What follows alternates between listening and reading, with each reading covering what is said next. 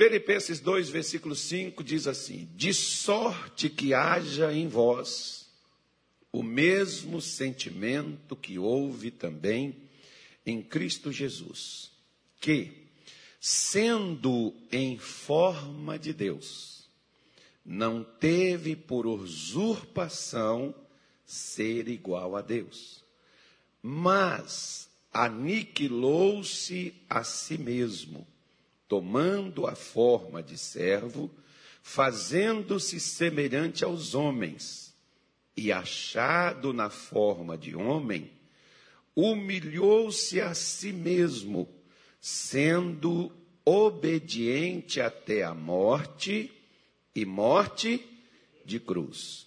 Pelo que Deus também o exaltou soberanamente e lhe deu um nome, que é sobre todo nome, para que ao nome de Jesus se dobre todo o joelho dos que estão nos céus e na terra e debaixo da terra, e toda língua confesse que Jesus Cristo é o Senhor para a glória de Deus Pai. Digam graças a Deus. Bonito, né? Esse texto é bom. Nós queremos que também todas as coisas caiam na nossa frente, se proste diante de nós. Nós queremos que quando nós oramos ou pedimos, usamos o nome de Jesus, as respostas venham, a saúde venha, a paz venha, a vitória venha, a mudança venha. Nós queremos a solução do nosso problema, porque nós agora estamos usando o nome de Jesus para orarmos. E às vezes não vem. E a gente pede, às vezes a gente está lá no fundo do poço e a gente pede, grita, chama, mas Deus não levanta. A pessoa está lá desempregada, ora, ora, fala, fala, e Deus parece estar cego, surdo e mudo, não tem resposta pessoa vai para a igreja, faz campanha, corrente, faz oração, bebe água, recebe unção com azeite, pega um pano ungido, faz um ato de fé, mas a coisa. Aí diz assim: Isso não funciona, pastor. Para mim isso não deu certo, nada. Até agora nada aconteceu. Infelizmente, eu tenho levantado de madrugada, tenho pedido para Deus, eu já fui na igreja tal, já procurei o bispo tal, o pastor tal, o missionário tal, o profeta tal, e pastor, para mim a coisa não funciona, Deus não me abençoa. Interessante, né? Poxa, tenho orado, pastor, meu marido não muda, minha família não muda, a minha vida não muda, parou a situação no tempo, não sei por que, que Deus está me deixando passar por isso. Irmão, presta atenção. Muitas vezes, o que nós temos que parar e analisar é não o que estamos falando, mas o que estamos fazendo.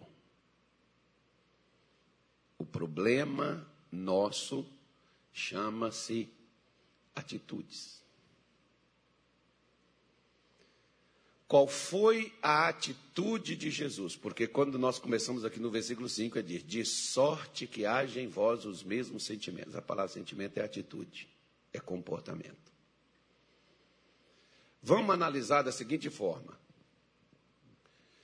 Se Jesus entrar na minha casa ou na sua, vestir nossas roupas, deitar na nossa cama, ir para o nosso trabalho, servir lá o nosso chefe, lidar com a sua mulher, lidar com seu, o seu marido, lidar com a sua família. Se Jesus fizer isso, com as suas roupas, com seus sapatos, vai mudar a sua casa. Ele está só usando sua roupa, seu sapato, está deitado na sua cama, está indo lá para o seu lar. Vai mudar? Vai não. Mas se Jesus entrar onde ele não entra, que é no coração do ser humano. Porque às vezes tem pessoas que vai para a igreja, mudam as vestes. Tem lugar que as pessoas até exigem né, determinados tipos de veste. Agora não pode nem vestir mais, a mulher não pode nem vestir mais calça. Tem lugar que proíbe. Não pode mais usar brinco, não pode cortar mais o cabelo. Mas e o coração? Continua azedo do mesmo jeito. Critica todo mundo, briga com Deus e o mundo, fala mal de todo mundo, né? mente do mesmo jeito que mentia, é agressivo do mesmo jeito que era, mas está na igreja. Veste uma roupa de crente, no caso assim, pastor, por exemplo, parece que tem que estar de paletó, gravata, né? senão não é pastor. O meu paletó não ora por mim, a minha gravata não jejua. Ela não lê a Bíblia. Era bom que ela lesse, que eu podia descansar. Né? Eu podia dormir, ela lesse para mim, eu chegava aqui, eu só falava. Mas ela não faz. Então nós, por exemplo, queremos que Jesus vá na nossa casa e lide com a nossa família. Lide com os nossos filhos. Organize as coisas. Abra as portas para a gente. Melhore as nossas condições. Nos dê coisas boas para a nossa vida. Mas nós não deixamos Ele conduzir a nós mesmos. Então, como eu falei de manhã, vou repetir aqui. Se você for um carro, Jesus vai querer ser o motor desse carro. Porque o que vai fazer esse carro girar e andar é o motor dele. Se você for um avião, Jesus vai querer ser o piloto. Porque nós, por exemplo, quando entramos num, num voo, num avião, tem gente que dorme. Quem é que dorme quando você viaja aí de avião? Aí você dorme, você consegue dormir. Tem gente que não dorme, não, fica tremendo, com medo daquele negócio cair. Você dorme. Por que, que você dorme? Porque às vezes vai durar aí duas horas, uma hora e quarenta, você está cansado. Você vai, dorme, porque você não acredita que o piloto vai pegar aquele avião e levar para outro canto. Ele vai levar você para o destino no qual você comprou sua passagem. Você confia piamente que aquele piloto vai conduzir o voo, aquele avião para o destino que você precisa chegar. Você confia naquele piloto. Por que, que nós não confiamos em Jesus? Para deixar que ele conduza. Ou seja, o que, que Jesus fez? Para você poder entender. Preste atenção. Jesus tinha a natureza de Deus. Ou, para quem quiser entender de forma melhor, ele era o próprio Deus. Só que ele se comportou não como Deus, ele se comportou como homem. Ele entrou nas regras, porque ele não pode cobrar de mim uma coisa que humanamente ele não fez. Porque se ele fez usando as prerrogativas divinas, então é covardia, porque se eu não tenho as prerrogativas divinas e eu só tenho as humanas e eu tenho que fazer algo que ele fez divino, então eu não tenho capacidade de fazer. Só que não é o caso. Por isso que quando Paulo disse, olha, você precisa ter a mesma atitude que Jesus teve. Como é que foi? Se você, por exemplo, né, no momento que você está hoje passando, para, analisa e faz uma pergunta para você. Se fosse Jesus que estivesse passando por isso, como é que ele ia lidar com esse negócio? Como é que ele faria? Se você não fizer como Jesus lidaria com aqueles fatos e as coisas que você está passando, meu querido, você vai orar, jejuar, você vai pedir, babar, fazer, seja lá o que você quiser sua vida não vai mudar porque tem situações na nossa vida que palavras não mudam, só comportamento. Se não mudar, se você prestar atenção, pastor, meu marido não muda, ele é o mesmo. Ele saiu, veio para a igreja, mas é a mesma coisa. Por quê? Porque ele não mudou de comportamento, só mudou de lugar aonde ele ia. Antes ele ia lá para casa não sei das quantas, por casa não sei do Joaquim, do Pedro, da Ana, sei lá quem for. Aí ele veio para uma igreja evangélica, mas não mudou os comportamentos, não mudou as atitudes, permanece da mesma coisa. Como diz a minha mãe, entra por aqui, sai por aqui não assimila nada do que ouve e não coloca as atitudes, porque o que, que a Bíblia nos mostra? Ela nos mostra a atitude que Jesus teve diante daquilo que ele precisava ter. Ele, que, ele tinha que ser exaltado por Deus, ele tinha que ser levantado por Deus, mas para ele ser levantado por Deus, primeiro ele teve que tomar atitudes onde Deus pudesse levantá-lo. Se você quiser que Deus se levante, porque nós somos assim meio arrogantes, ou talvez arrogante total, né?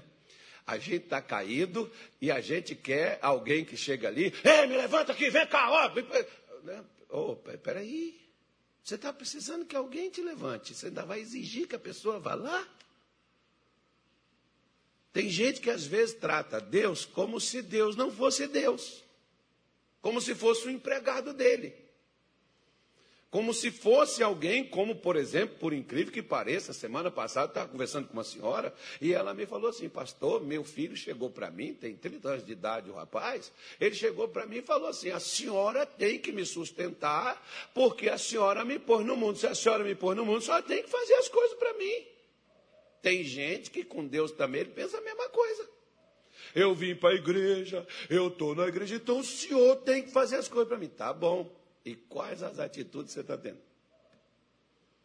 Para que Deus faça as coisas por você ou para você. A atitude de Jesus, que tinha a natureza divina, que não tinha pecado, que não errava, que não falhou, que não tinha né, é, é, é, soberba, arrogância. Não, Jesus tinha as prerrogativas divinas, Jesus tinha as coisas do céu, coisas boas. Mas o que que ele fez?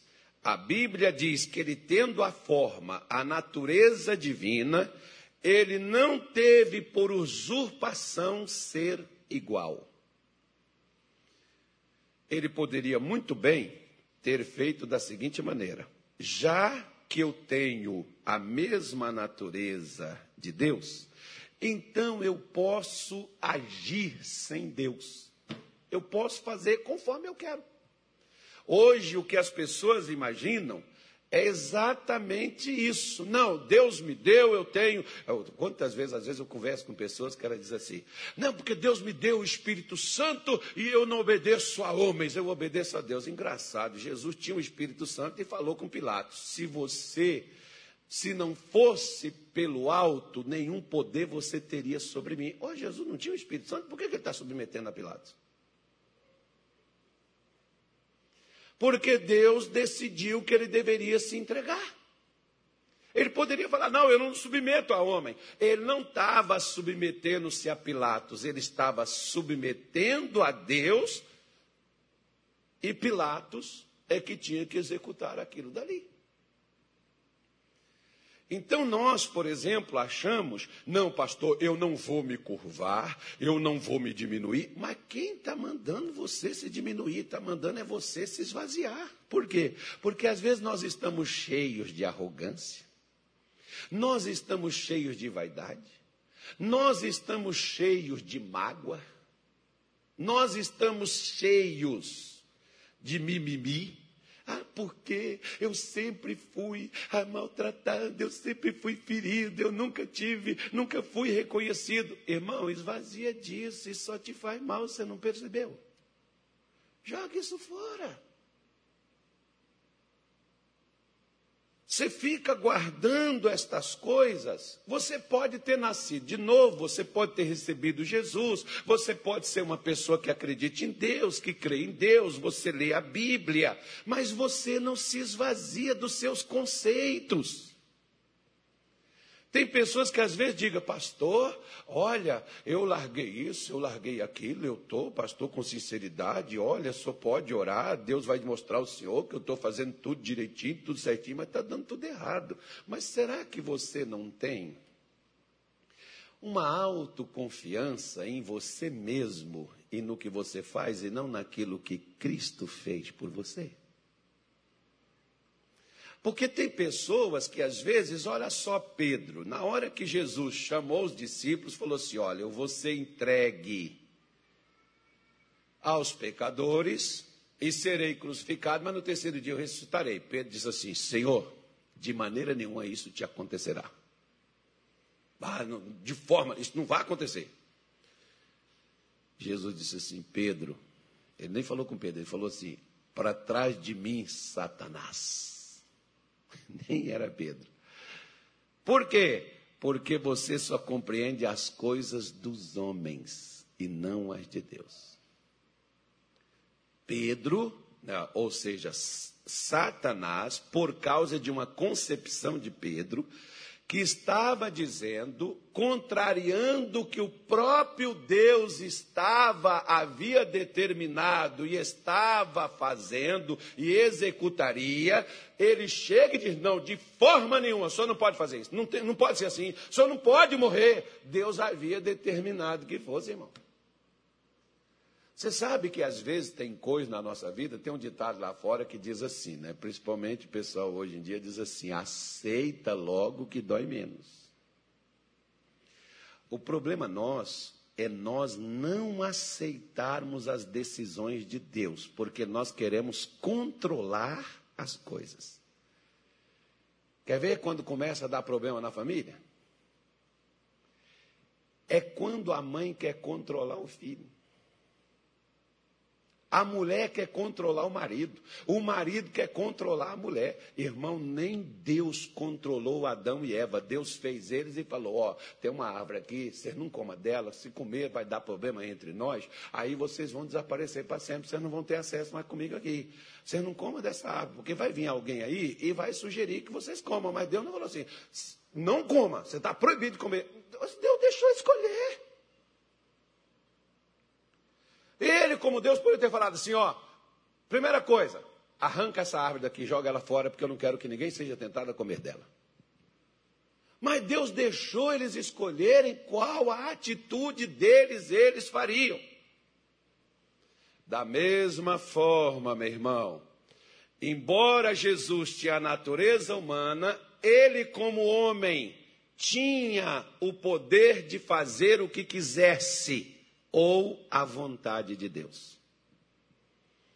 Por isso, preste atenção num versículozinho bonitinho que tem na Bíblia, em Mateus 7, versículo de número 21, que o pessoal crente, já que hoje eu estou pregando para crente, diga graças a Deus, eu estou no meio dos crentes, amém. Se não tiver crente, pelo menos está no meio, pelo menos igual eu estou aqui, né? Se eu não sou crente, estou no meio.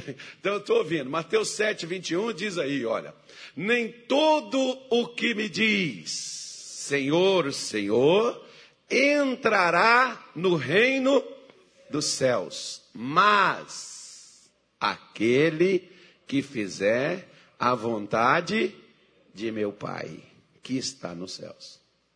Preste atenção. Eu posso chamar Jesus de Senhor, posso chamar Deus de Pai, e posso não entrar nos céus ou no reino. Como assim? Porque ele está dizendo: falar é uma coisa e fazer é outra. Quem vai entrar no reino dos céus? Ah, eu aceitei Jesus, pastor, eu passei pelas águas, eu me batizei. Falando nisso, dia 26 de, de 26 de dezembro tem batismo, 9 horas da manhã. Procura o nosso pessoal na secretaria dá seu nome se você não se batizou ainda e quiser se batizar. Esse é o último do ano. Né? Aliás, é o único do ano também. Né?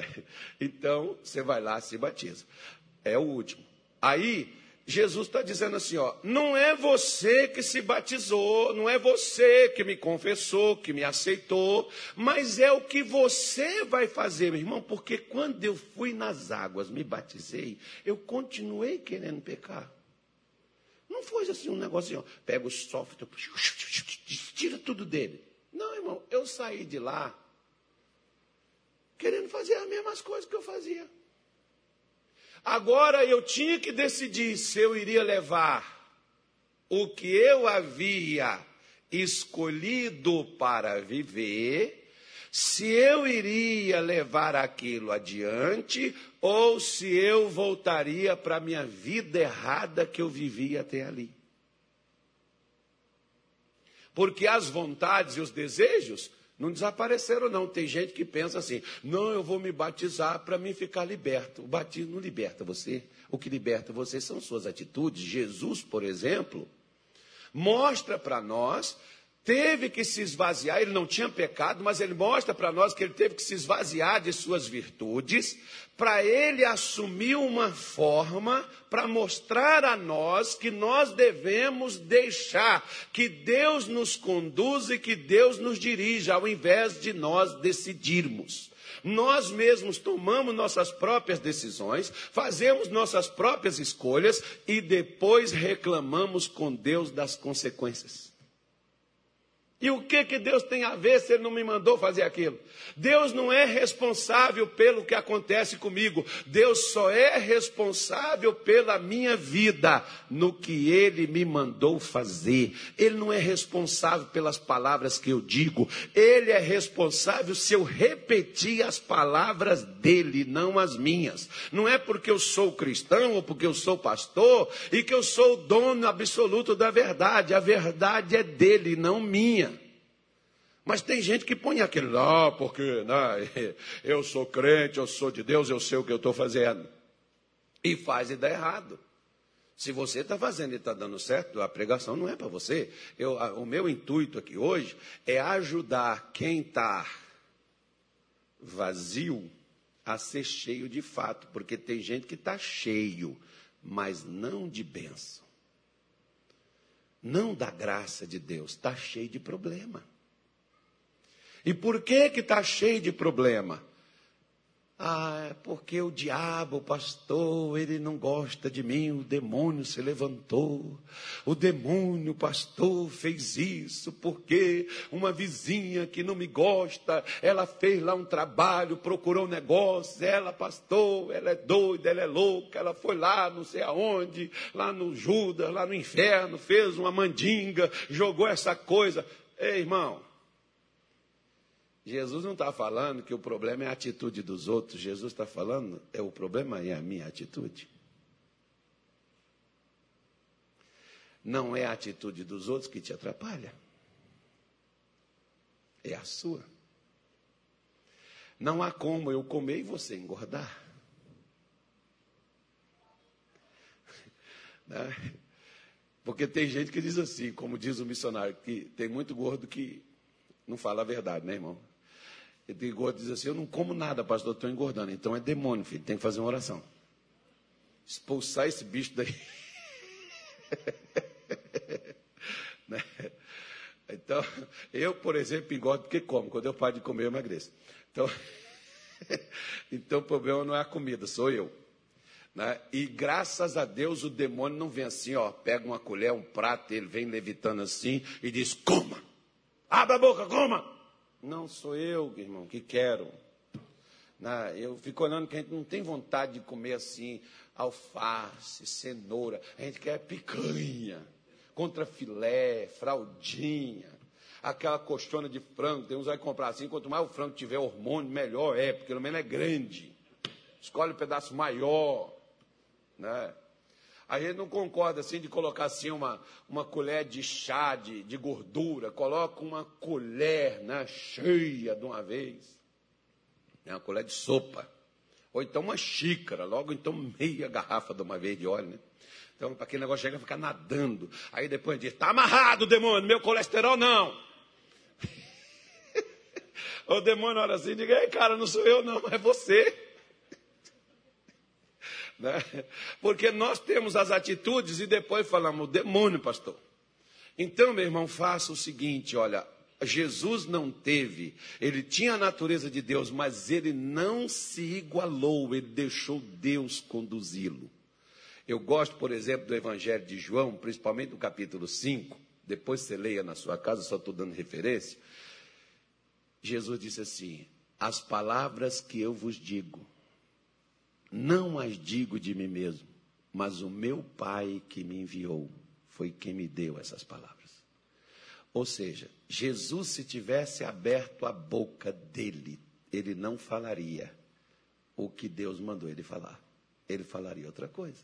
Mas ele foi submisso a Deus até no falar.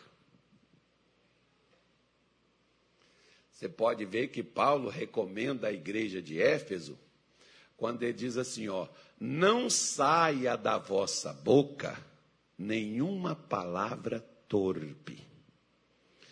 palavra indecente, palavra imoral, palavra chula, palavra feia. Não saia. Não saia da sua boca. Eu estava conversando com, com, com, a, com, as irmãs aqui e eu estava falando o seguinte: quer ver? É, você não precisa procurar quem te critica. Quem te critica, procura você para criticar. Você tem que procurar pessoas que te incentive, que é o que falta gente hoje, é incentivar os outros. Jesus era essa pessoa. Ele disse: Eu não vim julgar. O que a gente acha de crente julgando uns aos outros, apontando os erros dos outros, mas não olha para si mesmo. Isso acontece dentro de casa, na igreja, no trabalho, em todos os lugares. Por quê? Porque nós queremos ser Deus, nós queremos está no controle. As coisas têm que ser feitas do nosso jeito, da nossa maneira, na hora que a gente quer, do jeito que a gente estabeleceu. Porque se inclusive tem gente hoje que nem quer saber da fé, não quer saber de igreja, não quer buscar a Deus, por quê? Porque eu fui para a igreja, eu orei, eu pedi, eu falei, eu queria que Deus fizesse tantas coisas, eu dei oferta, eu dei dinheiro, eu fiz tantas coisas e eu pedi para Deus era só isso que eu queria. Então, meu irmão, você nunca se submeteu a Ele, porque você queria Ele para dar você o que você queria, porque o que você queria era estar no controle. Deus não me chamou para estar no controle, Deus me chamou para ser controlado, porque no controle que eu me conduzi, eu me ferrei. Quando o salmista diz no Salmo 37, o versículo 5: entrega o teu caminho ao Senhor, confia nele. E o mais. Por que, que ele não faz o mais? Porque eu não entrego. Por que, que ele fez o mais em Jesus? Porque Jesus se entregou. Entregou tanto que ele se esvaziou. E o que tinha em Jesus não era ruim, mas ele fez isso. Agora você imagina, por exemplo, é igual quando a gente vê. Tem, tem, tem gente que discute assim, é, esse negócio de batismo, isso não existe. Isso aí é coisa não sei do que, isso foi inventado no século não sei das quantas. Aí quando você vai lá e vê João Batista batizando Jesus. Agora o batismo de, de, de, de João Batista era para pecador. E qual era o pecado que Jesus tinha? Quando Jesus chega lá e o Batista olha para ele, o Batista diz assim: É eu que tem que dizer, não o senhor, o senhor que tem que me batizar. Jesus diz assim: João, convém a gente cumprir toda a justiça. João, eu, eu não preciso, mas Deus mandou fazer assim, João, faça. Tem crente que diz, né? A crente não. Tem gente que diz assim, ah, não precisa isso, que isso aí é não sei do que, isso aí foi inventado não sei nas quantas. Ou seja, nós não queremos nos submeter a Deus nós queremos controlar. O sonho do homem, irmão, é controlar o mundo. O sonho do homem é controlar as coisas, é estar no controle da vida, é ter as coisas tudo certinho. Você pode ver, por exemplo, que a gente tem conflito dentro de casa, porque o marido quer uma coisa, a mulher quer a outra. E quando nascem os filhos, os filhos não querem o que o pai quer, ou às vezes não quer o que a mãe quer. Aí começa a divergência. Aí quando vai casar, que a mãe pensa que é ela que vai casar e ela tem que escolher a moça para o rapaz casar ou rapaz para casar com sua filha, porque eu não vou dar minha filha para qualquer um. Mas quem vai casar não és tu.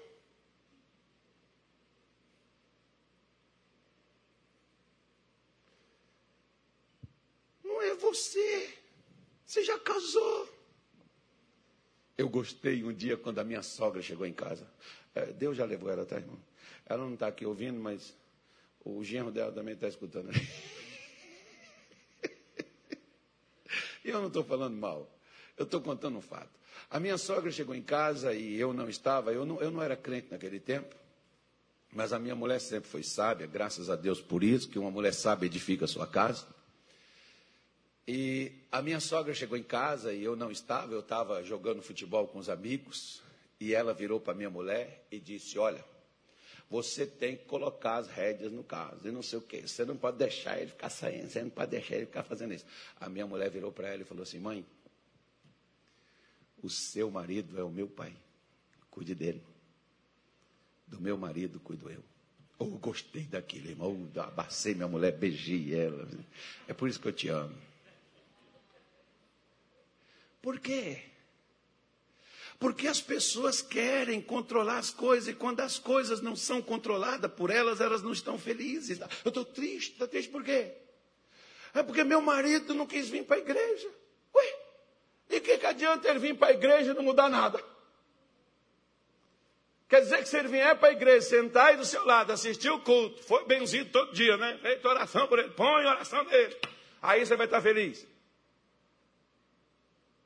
Quando não tem nada de Deus nele. Mas ele está vindo. É porque a minha mulher, pastor, meu filho está vindo para a igreja. Ah, então se ele vir para a igreja, ele pode fazer, viver a vida que ele quiser. Não tem problema. Você só quer que as coisas estejam fluindo de acordo contigo. Aprenda, meu irmão se esvazia de seus conceitos, das suas, das suas, das suas coisas que às vezes você imagina como elas devem ser con, con, construídas, como elas devem ser feitas, e confia no plano de Deus, porque o plano de Deus é bom. O plano de Deus é certo, o plano de Deus é para elevar, o plano de Deus é para levantar, o plano de Deus é para acrescentar, mas nós não. O plano nosso é lutar para ter a coisa do nosso jeito. E tem gente que até fica feliz, consegui o que eu queria.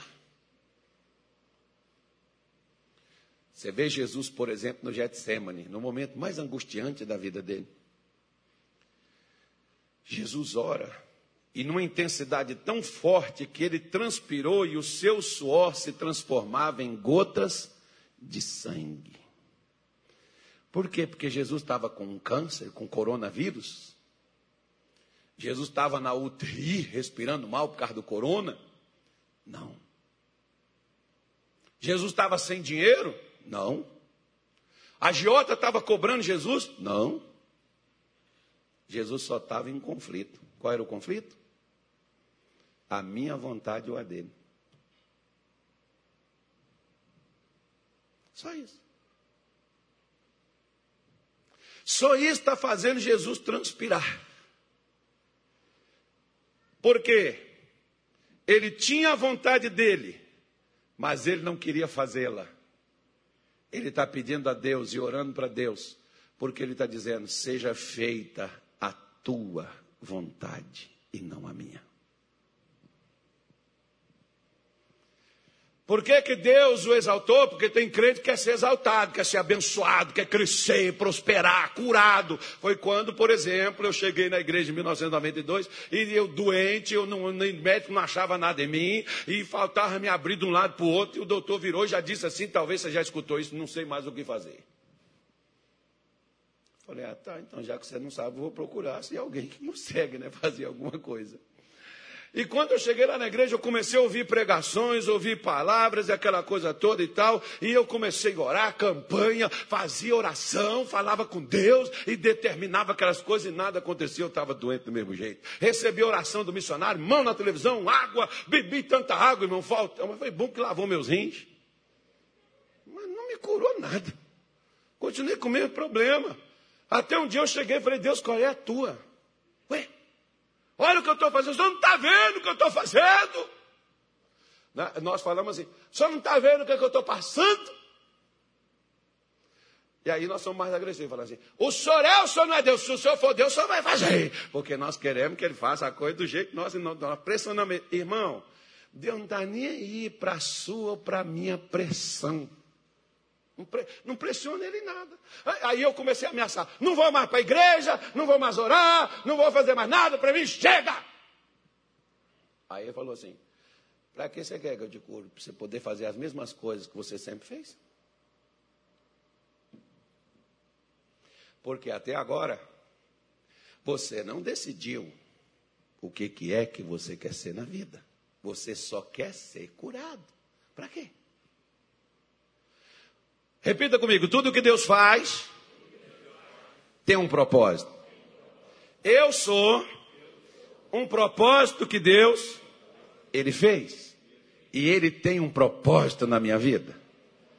Só que eu também tenho um. E às vezes não é o mesmo. E a briga começa aí. Por isso que Jesus deu a nós o exemplo, ele se esvaziou. E quando ele se esvaziou, ele não quis, embora ele sabia, embora ele conhecia, mas ele não quis competir com Deus. Eu gosto quando o profeta Jeremias ele diz assim: se você cansa caminhando com homens, quer dirá com cavalo. Eu gosto quando Deus diz assim para Saulo no caminho de Damasco, quando Deus diz para ele: Saulo, horrenda coisa é para você recalcitrar, ou seja, enfrentar. Bate numa faca amolada para você ver quem é que é que machuca. É por isso que quando alguém fala assim, eu vou te dar um tiro na cara, não fala, atira, atira então, atira. Não manda não, que pum, vai, vai. Fazer igual um pastor, um, um pastor amigo meu. Esse pastor chegou um dia, manifestou um demônio. O demônio olhou para ele e falou assim: Você quer ver eu quebrar a sua cara? Ele falou assim: Então quebra, demônio. Pá! Ele falou: Cara, pega aí o nariz todo sangue. Eu, depois ele chegou comigo: Demônio desgraçado, por que, que ele fez isso? Eu falei: Pastor, só mandou. Quando o demônio disse: Quer ver eu quebrar a sua cara? Não! Minha. Fala, manda para você ver, você autorizou. E a gente quer estar no controle, né, irmão? Achar que a coisa.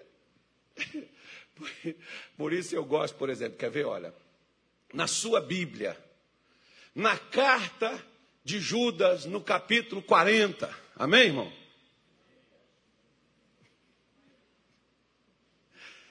Eu só falei para ver se tem crente aqui. Tem capítulo 40 na carta de Judas? Tem quantos capítulos na carta de Judas? Um só tem versículos. Então você procura o versículo. Miguel, um dos anjos mais conceituados de Deus. Miguel, o guardador do povo de Deus. Né? Mas você não precisa pedir ele para te guardar. Miguel, me guarde. Quem te guarda é o Senhor. Deus dá ordem para quem, quem. O anjo, o anjo é Deus que decide. Amém, irmão? Porque tem gente que quer até decidir. Outro dia um camarada falou assim: Eu pedi a Deus para pôr o anjo X e o anjo tal. Falei, moço, pede para ele, para ele colocar, ele decide quem ele quer pôr. é mais fácil assim. Não, mas a gente quer controlar Deus. Eu falo com você porque nós imaginamos que Deus seja assim, igual aquele controle de Playstation. Alguém conhece Playstation? Não. Você pega assim o controle e fica controlando o joguinho lá, né? O jogador, sei lá, o que, que você joga no Playstation, o que, que você entende disso aí. Aí você fica ali controlando, você leva onde você quer. A gente pensa que Deus também é assim. Né? Leva para lá, traz para cá, põe aqui, leva para ali, tá, tá, tá, PPP, caixinha de fósforo. Nós pensamos que ele está como Aladim. Abriu a tampa, puf, saiu Aladim. De que você precisa? Eu quero isso, eu quero aquilo. Eu quero assim, eu quero assado. Tá bom, você pode querer tudo. Agora Deus vai querer uma coisa para Ele te dar tudo que você quer.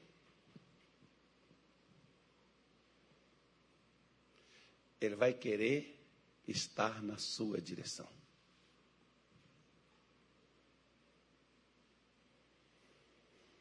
Ele te dá tudo. Ele deu a Jesus o que Jesus não tinha. Porque Jesus tinha controle nos céus, mas não tinha na terra. Porque a terra, se você pegar, a Bíblia diz claramente que Deus deu a terra aos filhos dos homens. Então Jesus não tinha o poder dela ele tinha que alcançar. E para alcançar, ele teve que se fazer igual o homem, ele teve que se tornar um homem. Assumir a mesma forma que a nossa, de desejo. Você vê que Jesus sentia fome, Jesus sentia sono, Jesus comia, Jesus dormia. Jesus se indignou também, só não matou ninguém, irmão. Mas pegou um chicote, entrou no templo, todo mundo correu. Não ficou ninguém lá. Eu queria que tivesse ficado alguém para ver o que, que ia acontecer. Não para justificar alguma atitude minha. A gente fica todo assim, Jesus fez assim. A gente quer, a gente quer copiar ele só nas coisas que interessam a gente, né? Nas que não interessam, não, não adianta. Então você veja bem. Quando nós assumimos a forma, quando Jesus assumiu a forma humana, ele sendo Deus, o Criador, ele se submete como se fosse a criatura. Ele pode cobrar obediência da minha parte? Pode. Por quê? Porque ele obedeceu. Ele era desobediente? Não. Mas ele, como ser humano na forma, e a maior humilhação, se você pegar. Coloca o versículo, muda, muda para mim, pastor, por favor, quem é que está mudando aí na Bíblia? O versículo 6 é, o 6, o 6, e sendo em forma de Deus não ter por usurpação ser igual. Ele não competiu, ele submeteu. Versículo 7 diz assim: Mas aniquilou-se a si mesmo. A palavra aniquilar é esvaziar-se. Jesus esvaziou-se de todas as prerrogativas divinas que ele possuía, ele se esvaziou, tomando a forma de quê? Ele que era Senhor, assumiu qual forma? Servo. A palavra servo é bonitinha, irmão, mas agora pega outra mais popular, principalmente na época, escravo. Meu pai falou uma coisa comigo uma vez que ele diz assim: Carlos, é muito bom quando a gente é pobre, a gente fica rico. Eu acho que é por isso que até os crentes querem jogar na Mega Sena para ficar rico, irmão. Meu pai enricou trabalhando. Quebrou, depois enricou de novo, depois tornou quebrar e depois ele ficou bom. Não enricou mais não. Mas ficou bom. Aí meu pai disse assim: Meu filho, é muito bom quando a gente é pobre, a gente fica rico. Muda tudo. É bom demais. Agora o problema é quando a gente é rico e fica pobre. Que a gente quer ficar rico de qualquer maneira de qualquer forma. O meu avô, com 93 anos de idade, o meu avô sentado comigo na sala da casa dele, sem nenhum problema de ficar velhinho, gagar, aquela coisa toda. Ele tinha as deficiências dele lá, mas não assim, com uma memória tremenda. Minha mãe tem 84 anos, meu avô com 93. Meu avô enxergava uma formiguinha caminhando no chão. Meu avô escutava assim com o ouvido, irmão. Você falava lá na porta, ele escutava. Usava, ei! Então, meu avô, ele chegou comigo e disse assim: Meu filho, você sabe por que, que seu pai sempre se deu bem na vida? Eu disse: Fala, avô. Ele disse assim: Porque o seu pai, ele estava me falando em relação à igreja.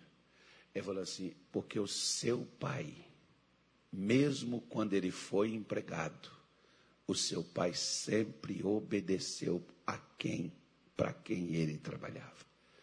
Meu filho, obedeça os seus superiores. E meu avô não era crente, não, tá, irmão? E tinha um senso de obediência. Obedeça. Você sabe que nós, para termos o que nós queremos, a gente desobedece. A gente quebra regras. A gente quebra, atrapalha, desconstrui a família, desconstrói a família, faz tantas casamento, faz o que quiser. Jesus não, Jesus aprendeu, Jesus esvaziou, se tornou igual aos homens, para poder mostrar para nós que é possível, sim, a gente do zero pular para o cem. É possível a gente sair de baixo e subir. Mas a gente não sai de baixo pelo nosso jeito, a gente sai de baixo levado por Deus, porque é Deus que levanta, não somos nós. Se alguém chegar no topo sozinho, alguma coisa errada tem, porque ninguém nunca chega. Aquele negócio de achar assim, ah, pastor, tudo que eu tenho eu consegui porque eu fiz isso, fiz aquilo. Querido, você fez isso e fez aquilo, mas alguém te ajudou, talvez você não queira admitir. Quantos homens, por exemplo, a esposa ajuda e ele se torna grande, cresce, prospera, e quando ele prospera, ele arranja uma outra mulher, mas quem ajudou ele a crescer foi aquela que ele cresceu junto com ela. nessa igreja, eu nunca farei nada aqui sozinho. Ah, não, mas olha, eu que sou líder, eu que sou o cara. Eu nunca vou ser grande sozinho, irmão. E primeira coisa, Deus usa pessoas para levantar a gente. Deus usa pessoas para nos, nos promover. Deus usa pessoas para nos abençoar.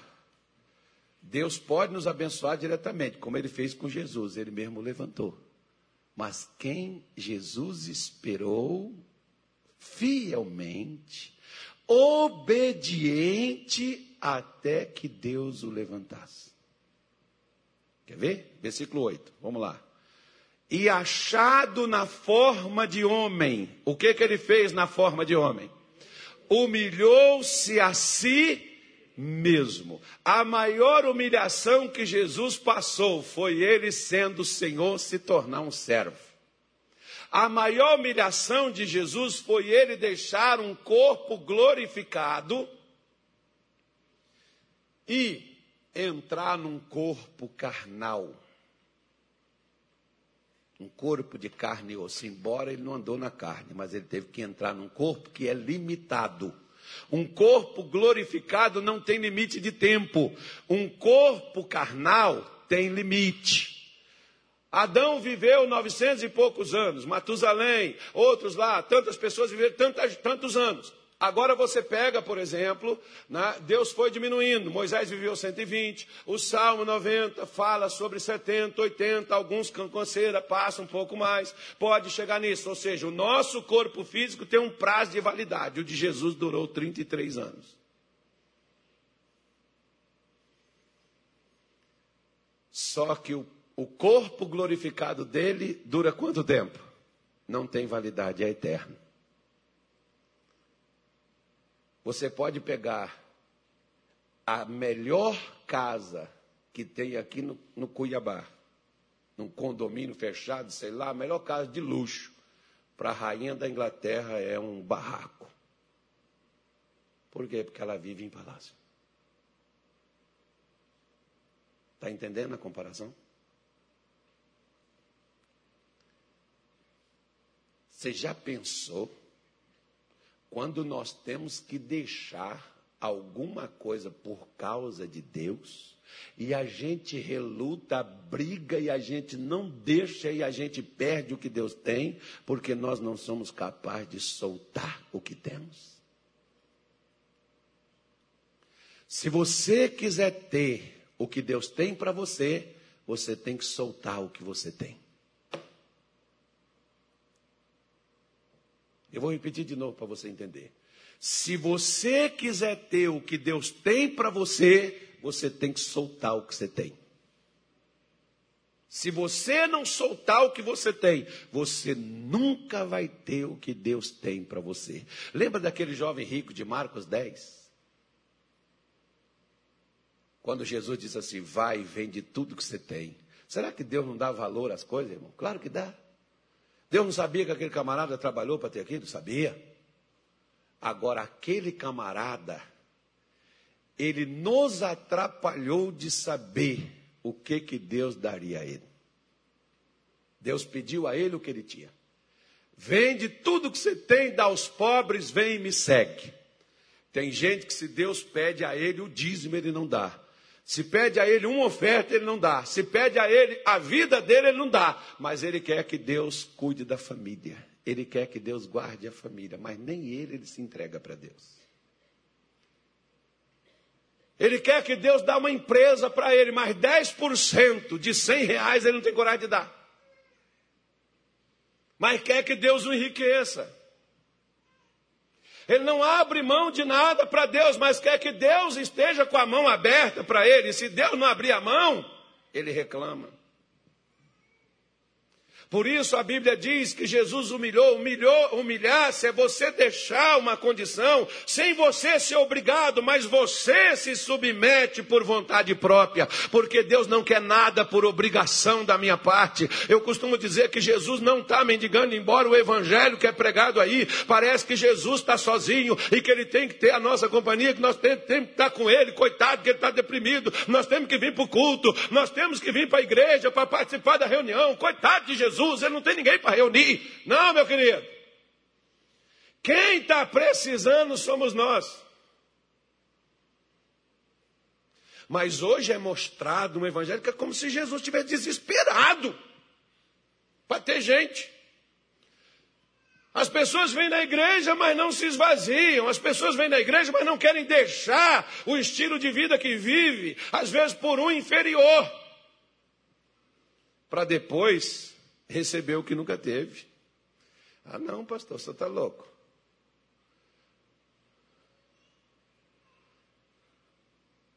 Quer ver? Nos tempos de Jesus, e até hoje, em alguns lugares, se a pessoa se converter ao Evangelho, no judaísmo, no Islã, a pessoa tem que sair do convívio até da família, porque ela é expulsa por não conviver no mesmo tipo de fé. Ela não é aceita, ela é rejeitada. Aí tem pessoas que dizem assim, pastor, se eu vier para a igreja, meu marido não gosta, meu marido não quer. Um dia seu marido vai estar no hospital e você vai querer que Deus o salve. Como Deus vai salvar se um dia você não teve coragem de deixá-lo por duas horas, uma hora e meia, três horas do seu domingo e vir na casa de Deus orar por ele, mas quando ele está entre a vida e a morte, você quer que Deus vai lá? O que, que você foi capaz de deixar por ele? E olha, eu tô, estou tô, eu tô mostrando para você um exemplo fenomenal, porque Jesus tinha coisas a deixar. Eu estava vendo outro dia a história de um rapaz, é o filho do Hamas. Tem até um livro com este nome, é o filho do Hamas. Esse camarada é filho do, do cidadão que criou o Hamas, que formou o Hamas, que é um grupo terrorista lá no, no Oriente Médio. E ele tinha tudo ele é sustentado pelas pessoas da organização, do crime lá, sei lá, do, do negócio lá, eu não sei isso aqui. Aquele pessoal lá. Ele tinha tudo. Ele tinha gente que servia a ele, gente motorista para ele, ele tinha salário, renda. O cara tinha uma vida de pompa, vivia nos melhores hotéis. E aí, esse camarada se converteu ao Evangelho. Sabe o que, que ele fez? expulsaram ele, ele perdeu tudo que tinha. Então ele tinha alguma coisa a perder. Nós, às vezes, não temos nada, mas o, o, o, que a gente tem, a gente não quer abrir mão. Mas a gente quer tudo de Deus. Eu não tenho direito de exigir tudo de Deus, se eu não dei o meu tudo para Ele. Eu posso exigir, mas receber não. Exigir, falar, eu posso mas receber não. Você pode ver que qualquer pessoa pode te pôr na justiça, pode? Pode ou não pode? Pode, mas ganhar a causa é outra coisa. Mas te processar pode. Eu posso fazer isso com Deus? Posso. Mas qual é o melhor meio de ter tudo de Deus? Jesus humilhou a si mesmo. O que, com o que provou a humilhação de Jesus? Diz aqui, sendo o quê? Obediente. sendo obediente e até a morte e uma morte diferenciada, uma morte de cruz. Nós às vezes não somos capazes de obedecer uma semana, de obedecer um dia, de obedecer um mês. A gente já fica fazendo a soma e vendo, peraí, eu estou fazendo isso, estou fazendo assim, estou fazendo assado que, que eu consegui, pastor, até agora não consegui nada, esse negócio não serve, isso não resolve. Eu não vi, pastor, que, ó, meu salário não aumentou, eu ainda não estou curado, meu marido ainda não veio para a igreja, minha mulher não converteu, minha filha, pastor, está fazendo as mesmas coisas, esse negócio não funciona. Ah, então quer dizer que se funcionar, você continua fazendo, e se não acontecer nada, você também não obedece. Porque a Bíblia diz que Jesus aprendeu a obedecer, irmão. É Hebreus capítulo 5. Qual versículo que está, pastor Nilton? Já não tenho o pastor Jaime aqui de amor, não sou missionário também, né? Mas Mas é, Hebreus capítulo 5, Jesus disse assim, Paulo falando, possivelmente seja ele falando sobre Jesus, ele diz que Jesus aprendeu a obediência por aquilo que ele sofreu. Ou seja, Jesus aprendeu a obedecer no sofrimento. Qual o sofrimento que ele teve? Eu já mostrei a você, ó. Ele teve que deixar tudo que ele tinha, que ele era, desceu sem nada, vazio. E tem gente que acha assim, não, desceu, né, tinha, tinha tudo. Não, irmão, anjo só vinha se ele orasse. Tanto é que ele fala para Pedro: guarda a tua espada, você não sabe que se eu rogar, se eu orar, se eu pedir, anjo vem. Não tinha anjo com ele lá, não, filho. Tem crente que nem ora e já quer que anjo esteja com ele para quanto é lado, querubim, serafim. Ah, o anjo do Senhor acampa, mas acampa onde? Ao redor de quem o teme. Não é de quem pede, não é só de quem quer, é de quem pede. Jesus aprendeu, ele era filho, eu sou filho, você é filho, mas nós temos que aprender a obedecer, mesmo que seja na dor, no sofrimento. No, oh, é muito fácil você obedecer a sua mãe se a sua mãe te dá tudo. Ah, eu vou obedecer a mamãe, senão ela corta a minha mesada. Eu vou obedecer a minha mamãe, senão ela não me dá roupa, não me dá tênis, não me paga a faculdade. Eu tenho que obedecer a mamãe. Pastor, eu tenho que obedecer meu marido, porque só ele trabalha, só ele me dá essa condição de vida que eu tenho. Então, se ele não me der isso, eu vou me ferrar. Então, eu preciso fazer tudo o que ele gosta. Não faça para aquele emprestável, miserável, desgraçado, que te maltrata, que xinga, que te humilha. Faz isso aí você estará obedecendo. A quê? A quem não merece. Porque a gente, a gente fica analisando os fatos da seguinte forma: se merece, eu faço, se não merece, eu não vou fazer. Jesus não olhou se tinha ou se não tinha merecimento. Ele obedeceu. Porque a palavra padecer é sofrer. Mesmo no sofrimento, ele obedeceu. Por que, que Deus o exaltou, irmão? Porque ele obedeceu mesmo tendo que sofrer. Se Jesus, como um dia eu falei aqui, volto a repetir, se Jesus disser assim: Olha, eu vou ficar um ano, eu vou fechar os céus, eu vou tapar meus ouvidos, não vai haver cura, eu não vou dar livramento, eu não vou fazer nada, eu não vou prosperar, eu não vou proteger, eu não vou dar nada para você, você vai vir aqui um ano não vai receber nada. Você pode chorar, pedir, lamentar, falar, clamar, não vou dar nada. Será que no final de um ano ainda tem gente vindo aqui? Nessas alturas já casou qualquer outra igreja, que crente é assim. Ele não sabe se submeter, ele não sabe obedecer, vai caçar outra onde ele possa continuar sendo ele, mas tendo todas as graças que ele necessita, que ele precisa ter. Não, mas o pastor me. Não, não é nem o pastor, pode ser Deus. Deus ah, mas eu não vou fazer isso. Ah, mas é, por que, que eu tenho que perdoar? Por que, que para poder fazer isso eu tenho que fazer aquilo? Porque Jesus aprendeu, querido. E mostrando para nós o protótipo de vitória, de como sair do inferno para o céu, de como sair do nada para o tudo, ele mostrou que só tem um meio: obediência, servir obediente, ainda que seja sofrendo. Quer ver? Lá em Belém do Pará, eu já comentei esse, negócio aqui, tinha uma senhora, ela ia para a igreja, quarta-feira. Aí chegava em casa, o marido batia nela. O que, que ela cometeu? Ela foi para a igreja.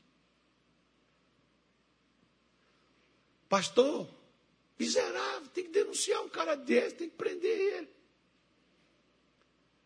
Ela ia para a igreja, apanhava. Um dia, ela até chegou lá na igreja assim, roxo o olho. Que foi, irmão? Caí. Claro que caiu, levou uma pancada na cara, irmão. Vai cair mesmo. Mas o rosto não é da pancada que caiu, é do tapa que levou. Por quê? Porque você foi para a igreja. Aí um dia ela está lá, chega um camarada e senta do lado dela. E eu começo a pregar e aquele camarada começa a chorar e vai chorando do começo da pregação até o final, não parava de chorar. Eu fui lá para poder saber o que, que era, o marido dela. Deus pegou ele direitinho. Naquele dia, aquele homem mudou da água para o vinho. Para a gente cortar a conversa. Esse homem tinha um bar na casa dele. Na frente era o bar e atrás era a casa. Esse homem chegou comigo e disse assim: Pastor, eu, eu, quero, eu vou fechar o meu bar e eu quero que lá seja uma igreja. Até hoje a igreja está lá. Aquele homem, a filha era DJ no bar dele. A filha dele virou crente, largou tudo virou crente, foi para a igreja, virou pastora, casou com um pastor, e o pai dela, que era o que batia na mãe, virou um pastor, é um pastor até hoje. Desde quando eu saí de lá, ele era pastor, pregando o evangelho e ajudando a restaurar a família. O que, por que, que Deus abençoou aquela mãe? Por que, que Deus abençoou aquela esposa? Porque ela foi obediente mesmo sofrendo. Tem gente que quando sofre, ah não, não vou fazer mais não, porque Deus não está me abençoando. É por isso que Deus não te levanta. Porque se Ele te encher, antes de você se esvaziar, você larga Ele no pouco que Ele lhe deu. Se no pouco você não é fiel, quem te confiará o muito? Então, se você quiser ter tudo de Deus, solte o que você tem. Se esvazie do que você tem e deixa Deus te dar o tudo. Na sua cadeira, cadê os irmãos, por favor, os obreiros? Prepare aí para o pessoal que está nas laterais. O, o, a, a, o pão, e você que está em casa também pega, também faça aí. Pegue o pão, pegue o cálice, veja aí do teu lado aí, ó, tem um pão, tem um cálice. Tem algumas, tem, tem algumas aqui, o, Valadares? O, jovem, é, pode pegar aqui, ó, por favor. O, Valadares aqui, ó. Nossa, aí tem, está sobrando aí. Não precisa ir lá dentro, o pessoal correu lá, ainda tem alguns aí. Vê quem não tem, passa. Por favor, entrega aí para os irmãos aí. Só faça um favor, use as luvas, tá, obreiros? Não esqueça das luvas, que tem luva aí para vocês poderem usar. Ajuda. Amém, irmãos? Em nome de Jesus. A gente tem que orar e tem que vigiar.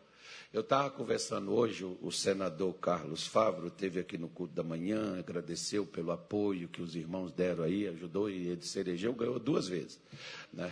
Eu poder falei uma. E ele estava falando comigo, ele falou, pastor, ele pegou corona, né? teve, teve ficar no respirador e tal, aquela coisa toda. E venceu. Mas ele disse assim, ele pegou de um assessor dele. Só que ele falou assim, só que o meu assessor era neurótico. Ele só andava com garrafa de álcool no carro, na bolsa. No... Ele tinha álcool para tudo é lugar. Aí lá no, no, no, no, Senado, lá onde ia, o camarada estava com aquele ali, na, na, o álcool passando, passava até na cabeça, diz que até o álcool na cabeça o sujeito passava. E onde que ele pegou o corona? Em casa. Porque chega em casa, tira a máscara e não usa pegou com a esposa que saiu, que foi prestar um serviço para uma pessoa lá, e da pessoa ela pegou e ela levou para casa. Igual outro dia eu fui visitar um irmão no hospital, ele já não tinha mais o Covid, porque quando está, ele não deixa a gente ir, né?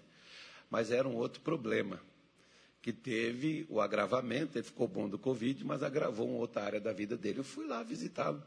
A filha falou comigo, eu fui lá visitá-lo. Aí é, a pessoa falou assim comigo, pastor, ele tem 83 anos, tem problema de Alzheimer, pegou Covid e não morreu. Aí, ele não estava vindo na igreja. Eu falei, você estava indo na igreja? Não. Onde pegou Covid? Em casa. Mas tinha alguém da família indo na igreja? Não. Ah, tá. Eu achei que é só na igreja que pega Covid. Porque as pessoas ficam em casa né, com medo. Se você tem medo, Jó 3,25 diz assim: O que eu temia me veio, o que eu receava me aconteceu. Se você tem medo, não faça porque os outros estão falando com você. Siga e fica dentro do seu. porque o que você teme vai te acontecer. Ah, pastor, eu fico com medo do meu filho se envolver com droga. Ixi, daqui a pouco vai ter que conversar com essa pessoa que ela vai envolver. Melhor você vencer esse medo. Não tenha medo, tenha fé. Use os procedimentos, faça o que você tiver que fazer. Daqui a pouco, por exemplo, está uma confusão aí. Vacina, todo mundo tem que vacinar. A vacina é obrigatória. Não, a vacina é facultativa. Quem quiser se vacina. Irmão, ele não sabe o que fazer da coisa. Só tem uma coisa. Igual esse irmão. Se a pessoa tem um problema, ela pega, ela morre. Ele morreu. Tinha gente aí que aparentemente tinha problema nenhum. Pegou e foi. Então eu acredito em uma coisa. Satanás só pode tocar na nossa vida se Deus permitir. E se Deus não permite, ele não pode fazer nada. E se Deus permitiu, então Deus sabe o que, que ele está fazendo. E uma coisa eu te digo. Esses dias atrás, vocês viram a tragédia que teve lá em Minas Gerais, um acidente que houve lá e morreram várias pessoas no ônibus. Teve uma mulher que tinha passado e vencido 14 tumores. E ela morreu naquele acidente. Lembra daquele repórter que caiu no avião da, da Lamia, lá da Chapecoense, indo lá para a Colômbia? Lembra que ele se salvou da queda do avião? Pois é. Aí ele foi jogar futebol com os amigos, tempos depois. E ele teve um ataque cardíaco e morreu dentro do campo, mas nem não morreu da queda do avião. A gente fica assim perguntando, por quê? Vou te dar uma resposta. Eu não sei para quem que eu estou falando isso, mas me veio no coração de falar. Mas deixa eu te dar uma resposta aqui, quer ver? Eu vou só ler uma coisa para você. Que foi uma resposta que eu dei para uma irmãzinha, que era esposa de um daqueles jogadores de futebol que morreu naquele avião lá. Diz assim, é, é,